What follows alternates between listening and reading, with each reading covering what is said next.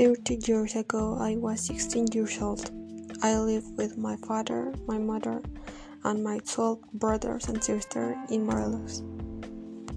In a big house, I remember that the house was yellow and had very big garden where I used to play with all my brothers. We almost always ate vegetables and meat. My favorite food was the mole that my mother cooked. My old school was called Ignacio Rayon. It was big and was green. My favorite class was math because I thought that was very funny.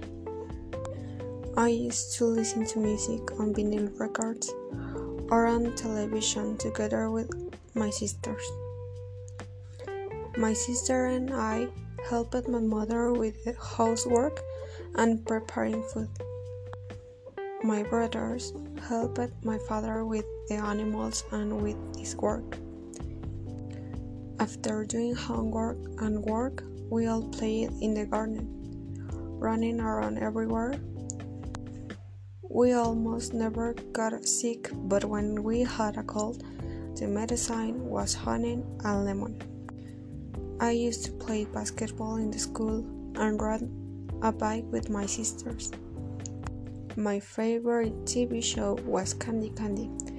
It was about an orphan girl who was very happy. The environment was very pure. There was no pollution.